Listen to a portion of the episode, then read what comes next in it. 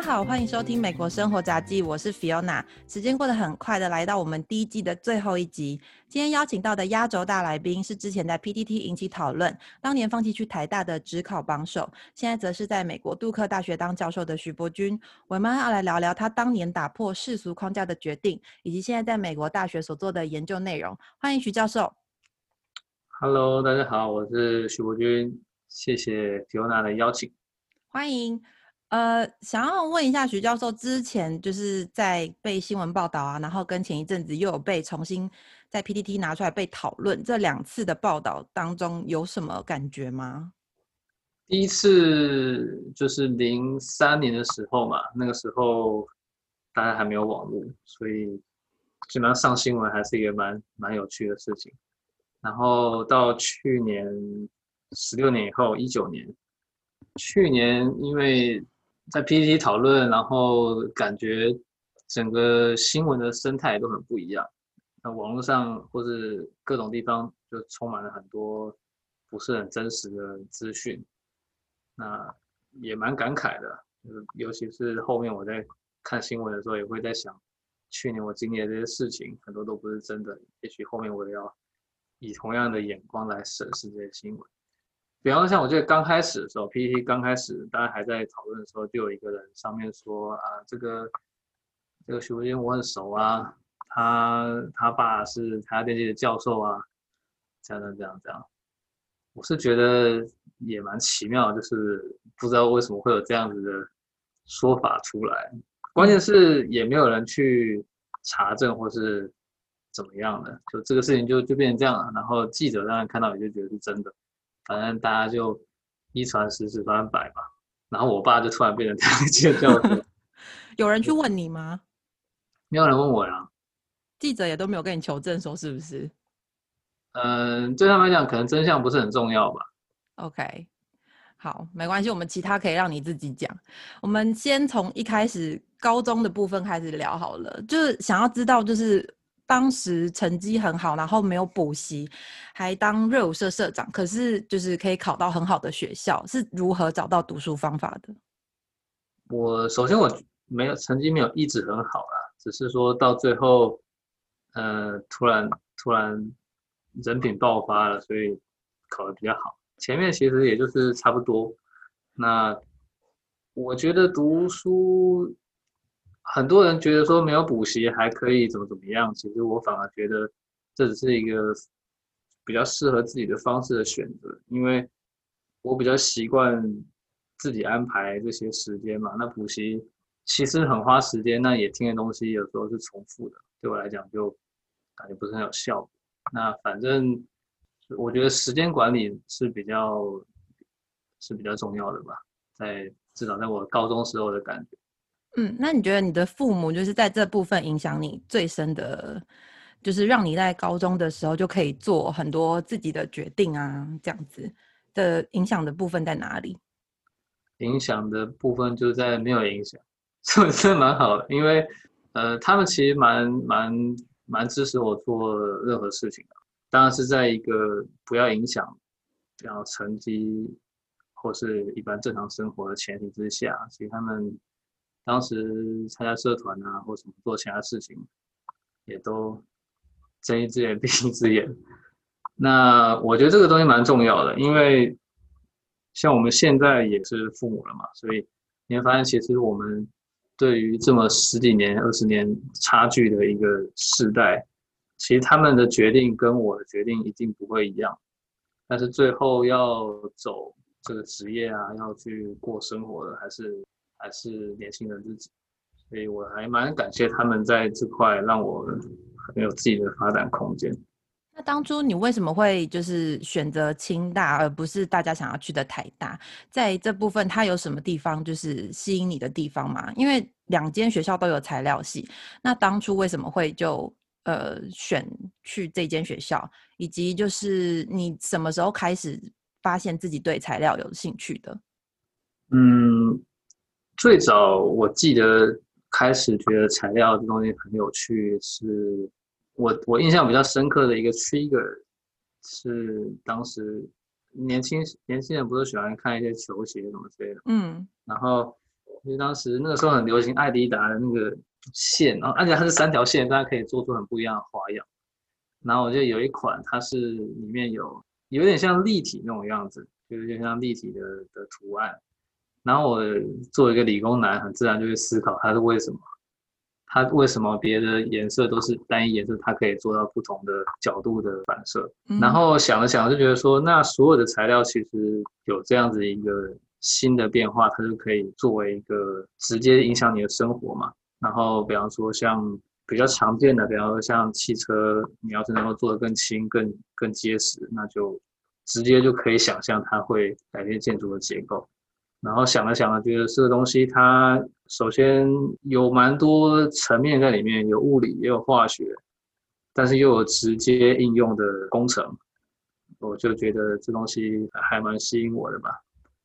然后后来我之所以选择清大不选台大，呃，其实我当时也试过台大，但后来没有上，所以这个，嗯，跟跟大家跟跟大家想的不太一样。但是当时那个时候学测考完学测嘛，然后去申请，还好像没上，然后就跟大家一起思考。那考完成绩还不错嘛，所以那个清代材料就不知道为什么他们就知道我还蛮喜欢念材料系，然后他们就跟我联络啊，然后就很热情的找邀请我跟家人，当时全家都去了，什么爸妈、阿妈都去了。阿妈也，他阿妈就是哎打扮的很不错，然后去看那个好几百万的仪器，嗯，反正大家都蛮开心的。然后我们也觉得，呃，有一个这么热心啊，然后很愿意、很愿意栽培我的一个老师团队，蛮好的。那另外也是从他们跟我介绍才知道，其实清代材料是台湾最历史最久的材料系，也就可以说其他材料系。很多都是清华材料系毕业的老师去那边任教，嗯，那你当然要拜师，要拜第一把嘛，所以 很自然就选了清大材料。那关于比方说台大、清大的选择，其实我从来不是那么在意学校啦，所以反正我反正我就在那材料系，那就比材料系哪个学校比较好，那就很很自然就下这个决定。嗯，因为很多人选学校其实是有一点，嗯，考虑到人人脉的部分。可能我比较孤僻，没有，我觉得人脉这东西，嗯，应该说我当时也没有想那么多啦。嗯，我那个时候没有去，没有去想到说要经营人脉这点。不过，如果要说人脉的话，其实清大在竹科的人脉那不比台大差呀。了解。所以你刚刚讲到说，呃，之前是用学测申请台大没上，所以那时候如果你申请了台大有上的话，你就会去了吗？应该会吧。那你这样子重考有什么有没有什么挫折啊，还是什么？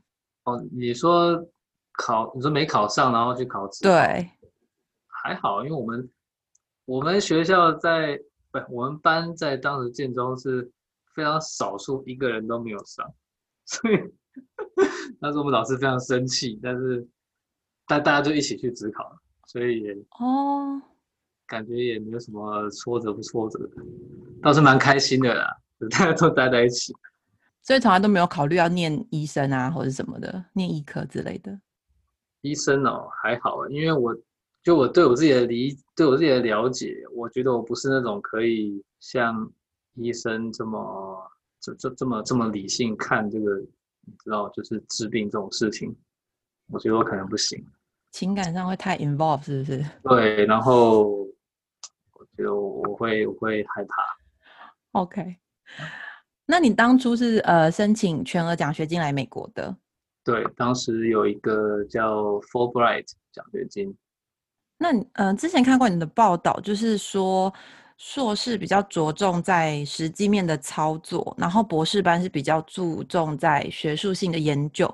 那你是怎么在大学毕业之后就知道自己会比较喜欢学术的方面，而不是像大家就是一般认知，就是学士后接硕士，然后再就是一路上去这样子？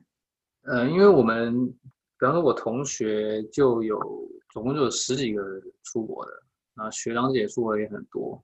所以关于学士以后到底要先念硕士还是直接去念博士，基本上就是直接走像美国这种 style，就直接很多人就直接攻博了，所以也没有觉得说一定要念硕士才能念博士这样。那至于为什么？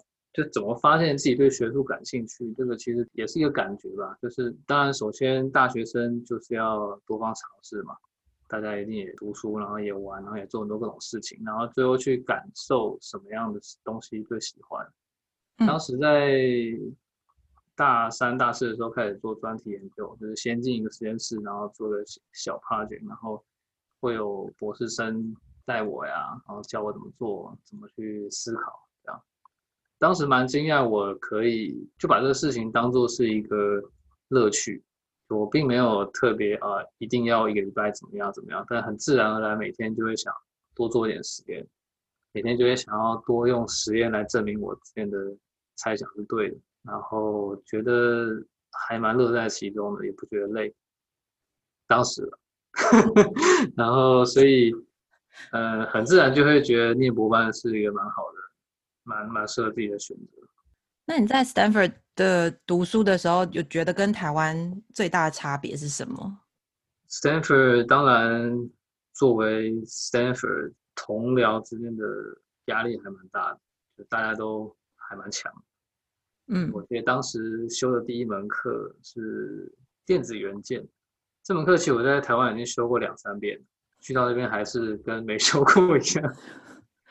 关键是两三遍，因为有类似的课，比方说哦，OK，有有比较偏物理的，有比较偏应用的，但是基本的公式差不多。哦，OK，所以呃都有 cover 到。那到到 Stanford 又想啊，第一个学习就先来一个这个东西，可能比较好上手，就是最痛苦。呃，然后反正当时不管怎么样，那不管再怎么 struggle，然后考试再怎么难。总是会有人可以可以考很高很高，总是会有人跟你不在一个宇宙那种感觉。你觉得困难的点是因为语言吗？还是是因为它的内容跟台湾学的有一点不太一样？不是，那呃，对，它内容其实比较难，然后也呃，当时电机系的课，他故意把题目出的很多，就是让你一定要有很强的直觉。才能够拿很高的分数。就你当然可以，就是慢慢的想，怎么怎么之类，但这不是他们想要的。他们想要的是速度跟正确性。嗯，当时还蛮在这个课特别 struggle，其他的材料系的课就还好。但是 in general 大家都很厉害，大家都很聪明。那当然美国 local 的人很强，然后世界各地的人强，台湾来的人也很厉害。所以这个跟在台湾的感觉是蛮不一样，当然也也是一方面，也是因为到了博班嘛，所以本来就是跟我们有一样想法的人凑在一起，本来就会比较难。然后又是呃，Stanford 又是还蛮好的学校，所以就这种感觉更更凸显。那你这样一路念了材料系之后，你这样一直以来都还很喜欢材料的部分吗？对啊，我到现在还是看到，比方说电子显微镜，就我稍微小科普一下，比方说材料系有有电子显微镜的图，你可以看到原子的结构，就是它是一一列一列的原子，它不是一颗一颗，但是一列一列原子。到现在看到那个图，还是觉得这种，就是一个 eye candy，漂亮。然后你想象这些小小的原子。可以直接影响你手碰得到的的这种性质，我觉得很神奇。那中间有过就是什么挫折啊，遇到比较 frustrated 的事情之类的，都还好哎。但是你要说有没有什么挫，那一定有挫折嘛，就是学的不够多啊，学的不够好啊，就书到用时方恨少这样。有有个事情是这样，我。我们材料系有一门课叫输送现象导论，就是基本上就在讲说热怎么传的呀，流体力学啊这样的东西。比方说，简单说就是，比方今天你要铸造个金属好了，你把那个假设你把那个炼钢，你把它那个熔融的金属倒到那个模具里面，然后它这个会固化嘛，然后做出一个然后汤匙这样子。那你就要去计算说它要多少时间才可以冷却，然后这个冷却的速度是不是会影响你的汤匙的性质，会不会说一用就碎了啊？要是冷太快，比方说，那这门课啊，我当时修的很差，修的非常差，然后我印象一直印象很深刻，然后到到我现在在度课，你猜我教什么课？我就教这门课，对啊。然后很多东西，呃，很多东西就觉得啊，当时其实我都有印象，只是当时要是能够学得更好一点，我现在是不是可以可以更得心应手？那你这样从学生变教授，你的心情上有什么不一样吗？心情上就是以前真的不应该捉弄老师，老师很辛苦。现在是有被捉弄吗？所以可以体会老师的感觉。没有你，你作为老师，你不知道学生在捉弄你啊。就像我们以前不会让老师知道我在捉弄他，对不看对？看得出来吧，就是很奸诈的表情啊。呃，比方说你私底下学他讲话啊，对不对？哦，老师你怎么知道？或者是你你们这些同学聚在一起，然后说老师坏话，这你怎么知道？呃，当老师蛮不一样的一点，除了上课以外，呃，老师还要 manage 很多其他的东西，比方说，因为我们同时也管实验室嘛，嗯，那管实验室就像一个小的沙拉比箱一样，你你需要有钱，然后这钱要拿来养学生，这钱要拿来买仪器，然后学生用仪器，学生把东西做，把一个成果做出来，比方说一个呃全新的材料，可以做很多很多很棒的事情，然后我们再拿这样子的结果再去再去申请 funding，就是跟比方说联邦政府啊，跟企业啊，跟非营利机构啊，说我这个材料很棒，但是我想要做更棒的事情，可不可以给我钱？然后就这个这个 circle 这样走，所以呃，原本在 PhD 或在学生时代做实验，基本上就是百分之八十九十的时间。那到现在在 research，就是实际上学术相关的东西，其实就反正大幅减少，其他很多都是要去建立，就像就像你刚刚讲，建立人脉啊，嗯。要去认识 potential 的 founder 啊，那要去认识你的同行，因为钱这东西有时候是一起拿比较好拿，你一个人拿，大家不相信你可以做出来，那你就要找到一个可信任的学术伙伴啊，那所以各种出去开会啊、给报告这样子的东西，都是教授的 schedule 里面。同时，你还要去，比方说，你还要去 recruit 学生啊。那像我们这个九月底，Duke 马上就要申请打广告，大家可以来申请我们学校。嗯，对啊，那你要要招学生嘛，对啊，你要面试学生，反正一个人就兼了很多很多不同的角色，这个点是跟当学生很不一样，不一样。那你在面试学生的时候，会比较着重在哪个部分？我有一招跟我朋友学的，我会故意问问题，问到学生答不出来为止。为什么要这样子？因为你在读 PhD，我首先我说我面试的都是 PhD 学生才会这我才会这样弄啊。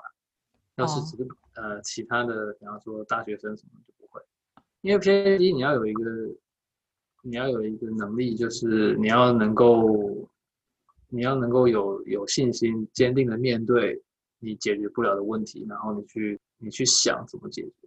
呃，你一定当下你一定会有你没有没有准备到的问题，对吧？你就是说一个问题一个答案，你要是想都想清楚了，我来问你，那其实没什么意思。对，是就是考古题拿来回答。但是你在 PhD，你一定会碰到只有你知道怎么解的事情。所以我嗯问这个问这样的问法有两个层面，第一个就是看，首先当然是看他可以答多少题嘛。那他要是都问不倒的话，那也很棒。啊，或者是说他问就是问到他答不出来了，他怎么去用他现在有的资讯来给我一个预测，就是他下一步会不会怎么做，可以要是做完以后可以回答我这个问题，这其实是比较重要的。那他不知道，可以直接跟你说，嗯，这个部分我可能没有办法回答，这样也可以然后，然？后，然后这时候我就会问说：“那你猜，或你给个你猜几个答案？因为其实我们哦都不知道答案啊？没有人知道答案。你要知道答案的话，你去就这样吧。就是如果今天你要申请一个 funding，你这个钱是要是这个这个答案别人知道的话，你为什么可以拿这个钱？他把这个钱直接给那个有答案的人就好了。哦，所以你问问题的时候，你自己也不知道答案。不知道答案，我心里会有几个我我猜的答案，但都不是标准答案，很多是做实验才知道。那做实验才知道这种问题的话，那你要告诉我你想怎么设计这个实验。刚不是说不要整整老师吗？现在怎么感觉好像在整学生？没有啦，这个，但是呃，我没有碰到过学生就是被被被弄得很很很不高兴。OK，就是我这个这个这个过程虽然听起来很 intense，但其实气氛是非常非常和睦的。好，而且我到目前为止啊，我非常自豪的一点，我还呃，我到目前为止所有的学生的信我都会回。我不知道你有没有这种经验，但是你要是把这个这个事情，我我在在我自己申请学校，然后这么多年在学术界里面，我觉得还蛮。难的，但是我还蛮努力做到这个事情。嗯，因为很多时候其实哪怕只是一个很简单的一句话，就说：“哎，不好意思啊，我现在这里没有 position。”或者“不好意思啊，我觉得我们的 field 不是很 match。”你站在学生角度来讲，其实他会很还会很感谢你跟他说的是，因为一个心不用悬在那边嘛。那对我来讲，其实是一个五秒、十秒的东西，但是我觉得将心比心，学生还是很多的学生会特别回很长的信跟我说。啊，老师，谢谢你呢，呃，告诉我这个事情，虽然没有这个机会啊，什么之类，那其实我觉得那就那就好，就是大家还是都还是希望这个 young generation 更好嘛，嗯，所以我觉得我的 interview 我自己觉得做的还不错。好，参与过徐教授的 interview 的学生可以留言一下。那你这样以前在 Stanford 跟现在在 Duke，就是加州跟北卡，你觉得生活上有什么不太一样吗？嗯，北卡有四季，加州基本上就是每天都大太阳。加州当然现在比较舒服啦，然后亚洲东西很多。嗯，北卡或者杜克这里吧，就比较贫乏一点。但是我觉得在 Stanford 待了待了八年以后，就开始会想念这种午后雷阵雨啊，这种有树啊的 的环境，所以我还蛮喜欢这地方。嗯，那现在疫情的部分对你们那边有什么影响吗？或是上课的时候？现在我们也像我上了六学医学也是 remote 嘛，remote 基本上就是很多时候就是自己在跟自己讲话，很多学生就他也不露脸，或是他也不说话。一开始还蛮那个，还蛮不习惯的，到后来就还好。可能我们本来就是会给很多 talk 嘛，那给 talk 的时候。你也不能期待说一定底下会有什么 response，久而久之也就习惯了。嗯，那我看 PTT 上面就是有人不是很确定助教跟美国就是 assistant professor 的意思，那你可以跟我们解就是讲一下这两个的差别是什么吗？助教一般就是，然后这一门课他帮忙改考卷，他帮忙讲解习题，基本上你可以说助教是给教授打工的。助理教授不能简称为助教，因为助教 是老师，助教是学生。嗯，应该是误会那个翻译啦。对，那这个事情有个故事是这样：就我去年入境的时候，然后当时回台湾换换签证，然后当时在芝加哥入境，被那个海关人员盘问了很久，最后被还被叫到那个小房间里去，就因为他搞不清楚 assistant professor 跟 assistant two professor 的区别，他就说你是。就是当地人，他们自己也有一点点不是很确定。呃，我觉得大部分人应该确定，应该是那个人自己。一的是他看我不爽，要不然就是他智商不够。因为这个其实你知道，就是你会说 assistant director，你会说他是 assistant to director 吗？不会啊，他就是个 assistant，对吧？那反正他当时就是这两个东西，然后他就他就有点怀疑，然后就把我送到那个。送到小房间去，那最后嘞？最后那个就在小房间等很久啊，然后等，然后他们终于有人来问我说：“哎，你是做什么的啊？”我就就是把那些我做的设计跟他们讲，textile 啊，然后做热管理啊、热辐射啊这东西。然后他就说：“那你做这东西跟 Nike 他们做的有什么区别？然后我就再跟他解释一次。那解释的时候，其实我有点怀疑，就是说我讲的东西他听得懂吗？对啊，我觉得他应该听不懂吧。但是我就接着讲，但是我觉得他们还蛮粗鲁的。我当时其实反蛮很不高兴，因为就是谁没事要用这种方式来潜入啊？就为什么我有其他？为什么有其他方式，非要假装成一个杜克的助理教授？这么容易露馅的方式，能不能有一点稍微犯罪心理学的逻辑？然后我觉得我读书读这么多年，然后还要还要被当成一个嫌疑犯被问。当时我要是讲的不够不够多不够好的话，他还会就是有点反正蛮凶的。嗯，通常还还蛮正常的啦，就是你在转换签证的时候，通常这个会比较容易发生。对啊，对，所以不要 放在心上。对，那你现在目前的研究项目有哪些？嗯，除了刚刚。讲的 Texel 的部分，Texel 主要我们现在做比较多可控的，最后的 Ultimate 的目标就是今天你穿我们实验室出的衣服，然后呃，比方你假设加个两伏的电池好了，嗯，普通的厚电池一两伏，那按个按钮，或可能是 Smartphone 吧，你就可以去调这个衣服它的绝热的效果。现在的话，你就是要带一件，妈妈都会叫你带个外套啊，会冷啊。然后你又不，你又你又不带，那你就会感冒，或者是反过来。那如果这个衣服本身可以调的话，首先是对一般人来讲是很方便。那对于比较，比方说免疫系统比较差的人啊，小孩啊，老人啊，或是他有心血管疾病不能暴露在太大的温差这种这样子的族群，这种可控和调节绝热性质的温的衣服就会有。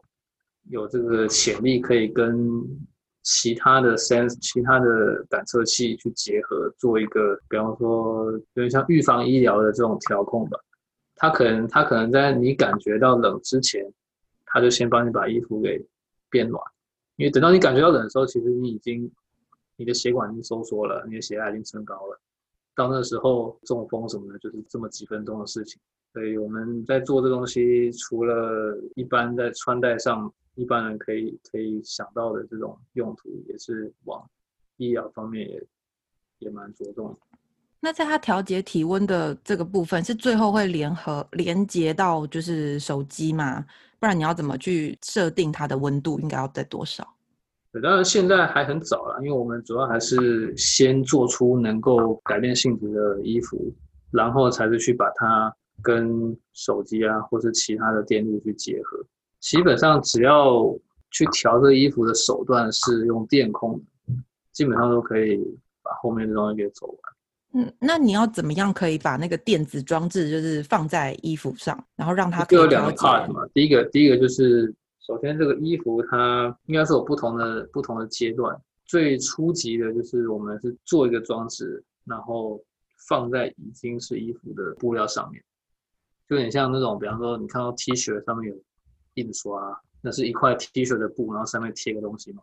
嗯，你可以想象贴一个 device，所以这个 device 可以调它的温度。那再来就是比较难的，就是每一根纤维都是一个 device。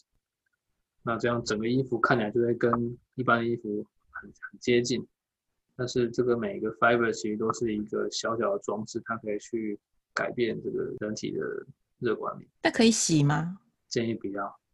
那那流汗怎么办？对对对对，后面的话，嗯，会希望它做个越来越 robust。反正我们目前其实，就像你不会把一个电子产品都去洗一样，你要是把它当做一个电子产品的话，你在至少我在前期啊，就比方说手机一开始也不能洗嘛，但是是后来就会有人做出可以洗的手机，有点像这样，就是你先有这个方选，OK，然后大家才会去。有这方选之后，大家就会去把其他的东西给加上去。那跟台湾就是有智慧型房子这两个的差异是在哪里？嗯，主要的差异是，嗯，我目前看到比较多的还是单一模式了。比方说，我今天要一个很凉的，你就这个衣服就是很凉；我要很暖，这就很暖。那可控的话，首先可控的话就比较少，那再来可控还有分你多久要充一次电。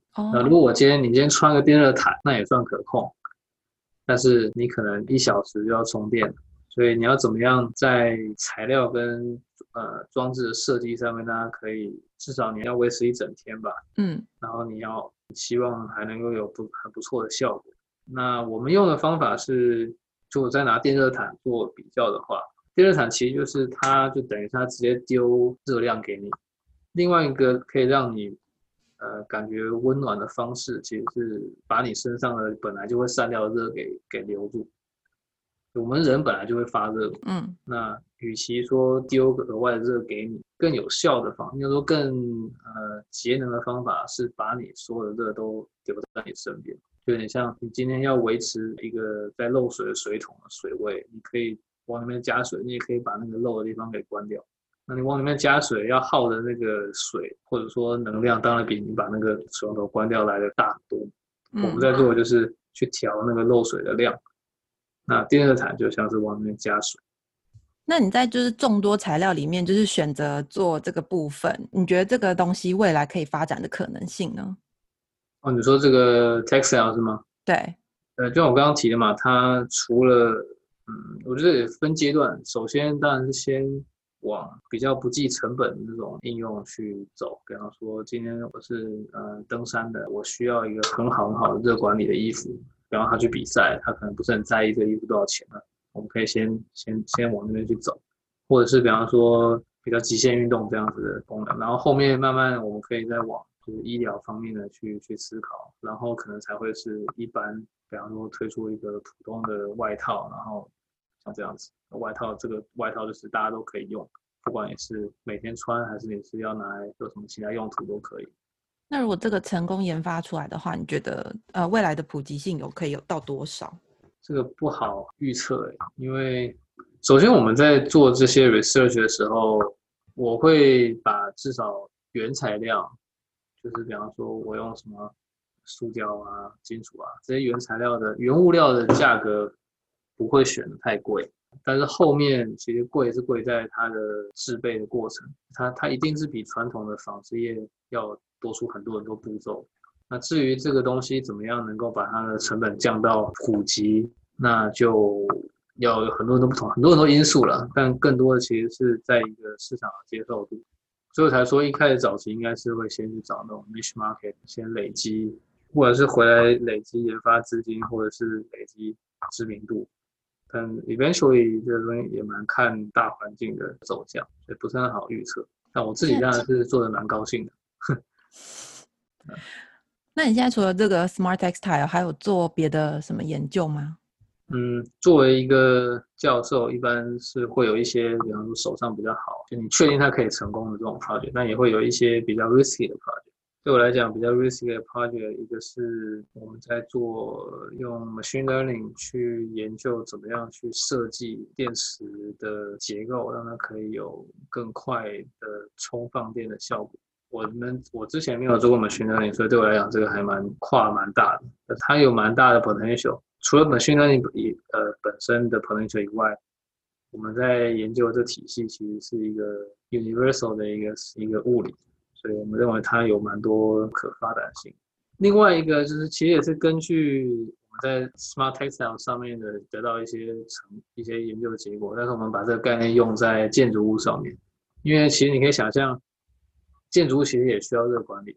为什么夏天开冷气，冬天开暖气？那其实它建筑物需要的能耗，在美国有个数字是，就光开冷暖气啊，在美国可以用到全美国总共十三 percent 的能源。嗯，就是说，比方说你随手关灯啊，然后你用什么比较节能的的电脑啊，这些都是很小很小的。光是你人在这个建筑物里面，要让你这个人舒服在这里面，就花了十三 percent。哦，对，对啊。就是你没有感觉到，因为对我们来讲，这很像空气一样。你你只有在没有空气的时候，你才会发现空气的重要，对吧？所以，但是其实时时时刻刻的这个整个建筑物这么大，然后你要去 work against，你要去对抗外面的人和外面的热，其实是非常非常耗能。那我们，因为我们刚刚提到的这个，我们去控的东西是那个水龙头嘛，嗯，所以我们也把类似的这个概念用在未来的建筑的外墙或者屋顶上面。比方说，它要是可以去调整这个建筑外墙的性质，让它可以在冬天或者比较冷的时候，它可以有比较强的吸收太阳光的能力，它就可以吸太阳光，就可以发热嘛。嗯，那夏天这个东西就可以调整，它就可以变成说，它这个时候夏天它可以把太阳光都反掉啊，同时它还可以把热都散掉。这些这些调节是完全不需要额外提供能量，因为你本来太阳就在那里。你本来环境就会温度比较低，所以我们是等于是从那边在源头上面就减少你所需要的呃冷气暖气的使用量。嗯，那后来你为什么会决定想要留在美国当教授？因为我知道台湾智慧型纺织其实也做得蛮不错的。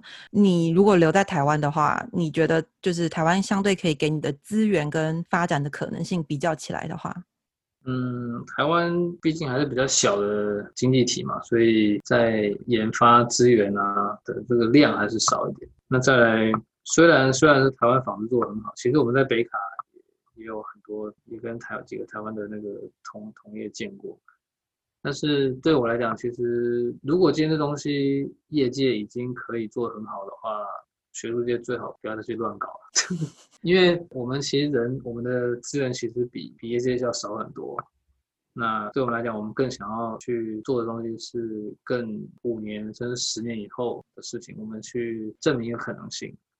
那业界他们的贡献是，就是把他们推到更更更接近市场，更接近消费者一点。所以我除了 textile 部分，我还希望可以有一些其他的弹性啊，研究研究领域的弹性。